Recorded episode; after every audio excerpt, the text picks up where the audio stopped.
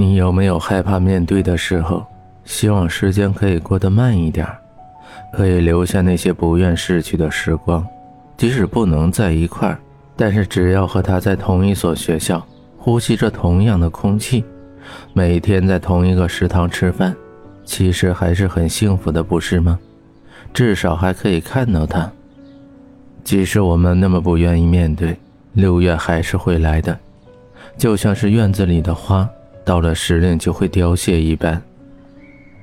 之所以我们害怕分别，是因为知道花还有再开的时候，而人却不一定再回来。等待永远都是可怕的，特别是不知道结果的等待。校园里的蔷薇花开得很好，在风的吹动下，淡淡的香味，即使在教室里看不到，也可以闻到。阳光洒在叶子上，如同碎的金子。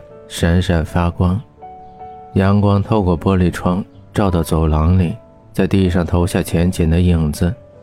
何露的眼眶红红的，趴在窗户上看着外面的蔷薇花。何露难得安静，安静的让人害怕，像是受伤的小鹿，害怕人触碰。孤独的身影，不远处另外一个影子渐渐靠近，重叠在一起的影子看起来不再那么孤单。江城伸出手撩了撩何露被风吹乱的发丝，发丝凌乱，像是没有休息好一样。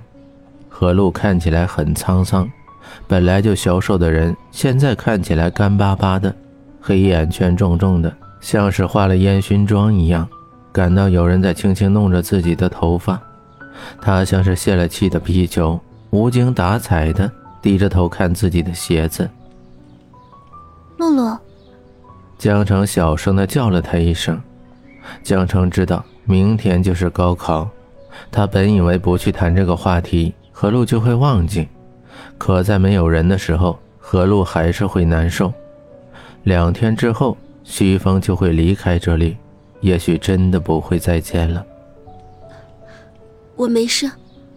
何露努力的挤出一丝微笑，仰起头，把眼泪里的泪水逼回去。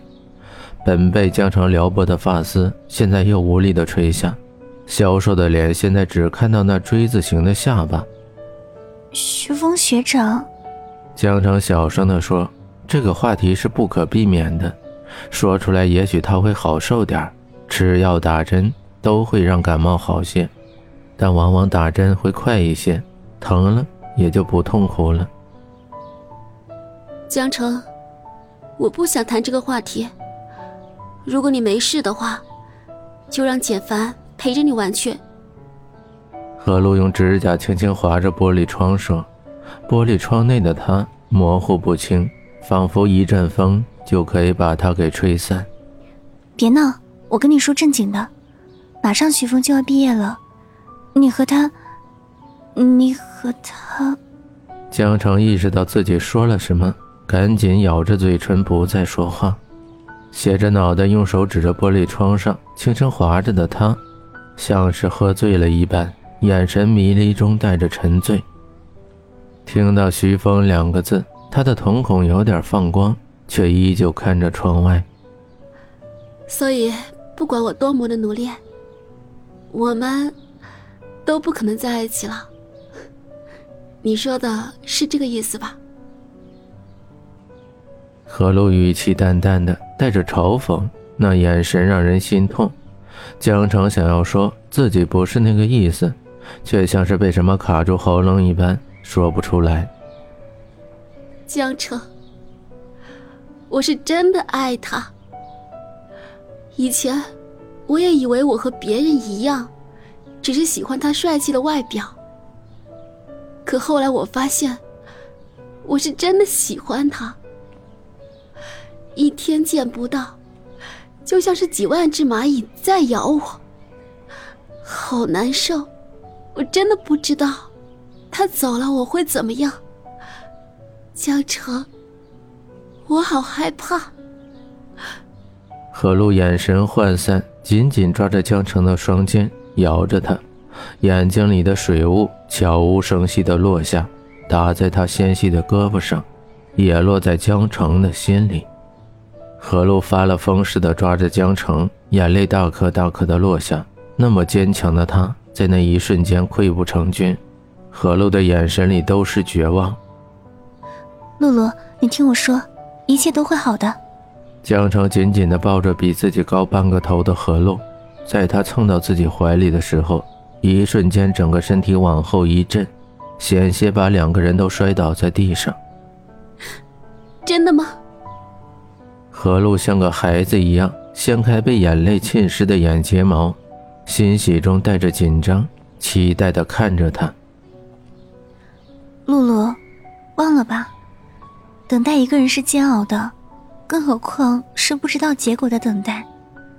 没关系的，你长得这么漂亮，一定可以再遇到一个令你怦然心动，而且全心全意喜欢你的。江城不敢去看他的眼睛。他想，何露的眼神一定是讨厌自己的。作为一个好朋友，不但不安慰，反而劝自己放手。何露沉默了很久，轻轻推开江城，淡淡的说：“如果要走的是简凡，你还会这样吗？”江城没有说话，这件事没有想过，或许是不敢去想。很多事情，只要不去想。就可以骗自己，幸福永远会在。你也做不到，不是吗？现在失去的人是我，你怎么会明白我的感受？那种恨不得和他一起毕业的心情，你永远都不会懂。何露说完，利索的擦掉眼泪，微微仰头，干脆的走开。拿着文件站在不远处的徐峰，冷冷的眼底带着稍许的温柔。看着那决然的身影越走越远，他脸上的泪水在阳光的照耀下泛着淡淡光泽。本来是想去厕所的，却看到江城朝着窗边走去，听到那碎碎的哭泣声、断断续续的争吵声。徐峰本来抬起的脚又轻轻放下，直到何露的身影渐渐消失在走廊的尽头，徐峰才走出来，朝着厕所走去。窗边的窗户似乎还回荡着何露的那句：“我真的爱他，一天见不到他，我就会很难受。我不能失去他。”窗外的蔷薇开得繁茂，微风吹拂，像是舞台上风姿卓越的何露。如果问这一年何露收获了什么，应该是这漫长的执着给他带来的伤痛。一段无始也无终，他却以为会发生的爱情。